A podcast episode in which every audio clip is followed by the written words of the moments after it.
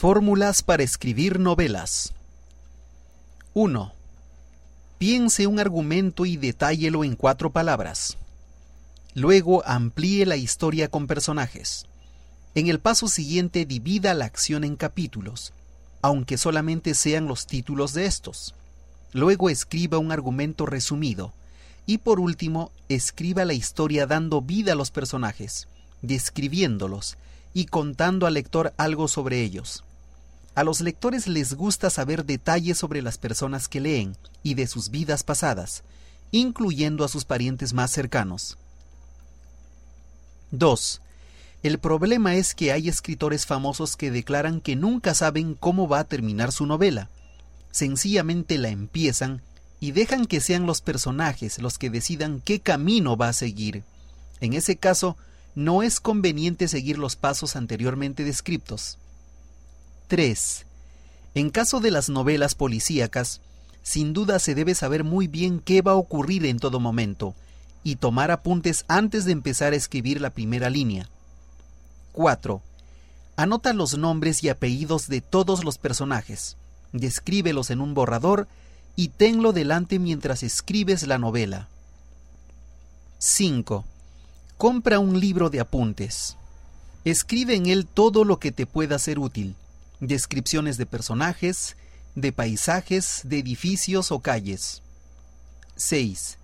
Yo tengo una libretita en la que apunto los nombres y apellidos de personajes de diversos países.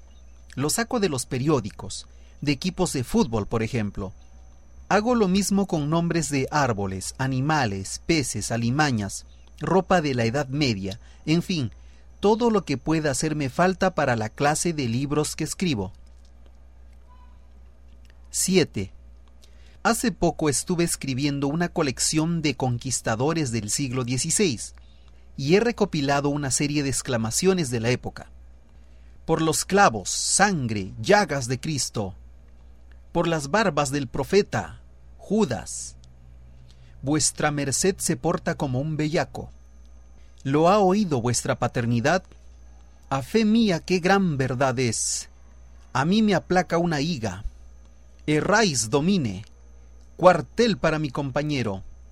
Lo miró de hito en hito. Se acarició la perilla. Pardiez, maldita sea mi estampa. Voto a Dios, al diablo, a Belcebú, Satanás o a tal. Cuerpo de Dios, Dios del cielo. Doy fe, a fe mía, hierra vuestra merced. Su paternidad, esta noche no me acomoda, y de puta. Os portáis como un bellaco, vuesencia, etcétera, etcétera. 8. También tengo una recopilación de sustitutos de dijo. Por ejemplo, comentó, suspiró, repuso, exclamó, reprochó, asintió, reconoció, declaró, agregó, le recordó, afirmó, puntualizó, aprobó, sugirió, bramó, gruñó, le corrigió, le advirtió, declaró, vaticinó, se enfureció, sentenció, rechinó, masculló, rugió, cedió, concedió, se sorprendió, refunfuñó, indagó, apuntó, aventuró, se lamentó, ironizó, balbuceó, temporizó, matizó, filosofó, terció, conminó, agregó, previno, castañeteó, despotricó, musitó, farfulló, cuchicheó, le espetó, recriminó, exhaló, arguyó, hipó, barbotó, objetó, ordenó, accedió, babeó. 9 viene bien también tener los equivalentes de pesos y medidas antiguos. Por ejemplo, un dedo, una pulgada, una palma, un pie, un codo, una vara, un estado, un brazo, una legua. 10. Las monedas antiguas eran el maravedí o el ducado. Es interesante saber que un marinero ganaba 11.000 maravedís al año, un piloto 35.000 y el gobernador de una colonia 365 mil. Hay que tener en cuenta que una camisa corriente valía 160 maravedíes, un jabón 650 y un esclavo negro 12.000. 11. Es muy importante saber qué productos vienen de América para no meter la pata. Por ejemplo, decir que los protagonistas comieron un puchero de carne con patatas cocidas en una fonda de Sevilla en una novela que se desarrolla en el año 1400. 12. Los productos que vinieron del Nuevo Mundo en los años siguientes al 1500 fueron ayote, piña, papa, zapallo, marañón, chile, tabaco, cacao, frijol, guanábana, maíz, guayabas, patata, maracuyá, coca, naranjillas, granadillas, aguacate, nuez del Brasil, tunas, girasoles, yuca, vainilla, camote. 13.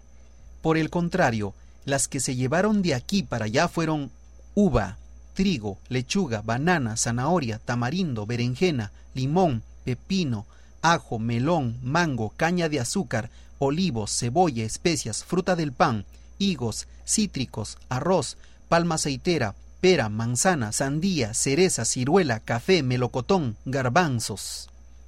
14. Cuidado con la longitud de los párrafos y de las frases.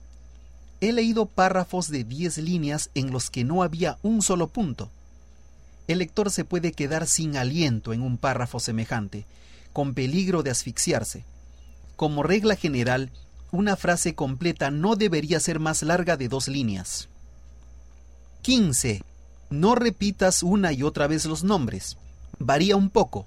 Por ejemplo, fue a Sevilla. Vivía en la capital andaluza. Si hablas de Cristóbal Colón, alterna. Exclamó Colón. Ironizó el genovés. Dijo el almirante. 16. Los diálogos sirven para avanzar en la narración, no para rellenar páginas. A través de los que hablan, el lector debe enterarse de cosas que han sucedido o que van a suceder. 17. Indicad lo que está haciendo el personaje cuando habla. Por ejemplo, dijo Pedro, atusándose el bigote, bebiendo un trago, estirándose ruidosamente. 18. Da un hábito a los personajes. De vez en cuando el personaje debería hacer algo típico en él. Morder una ramita, escupir entre dientes. 19.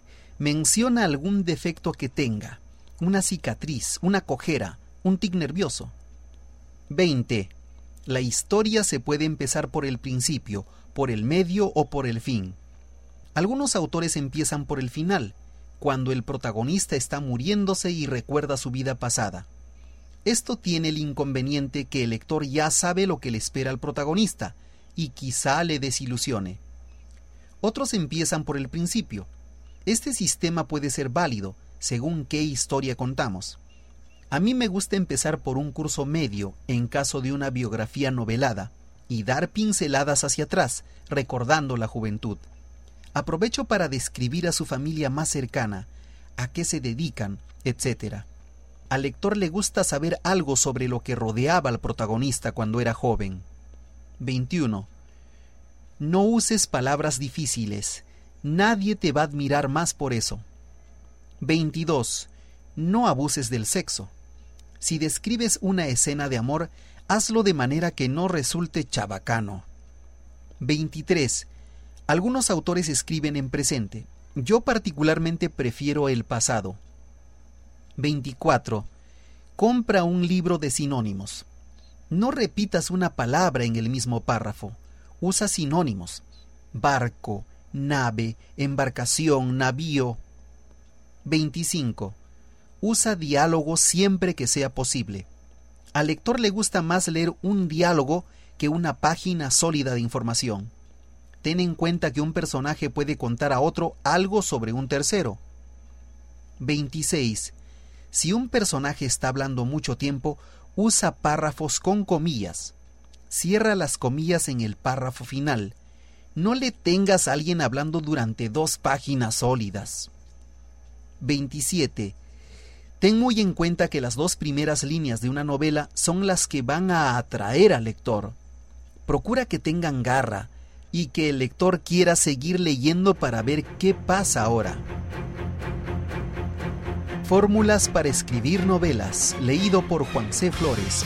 Visítanos en floresgranda.blogspot.com.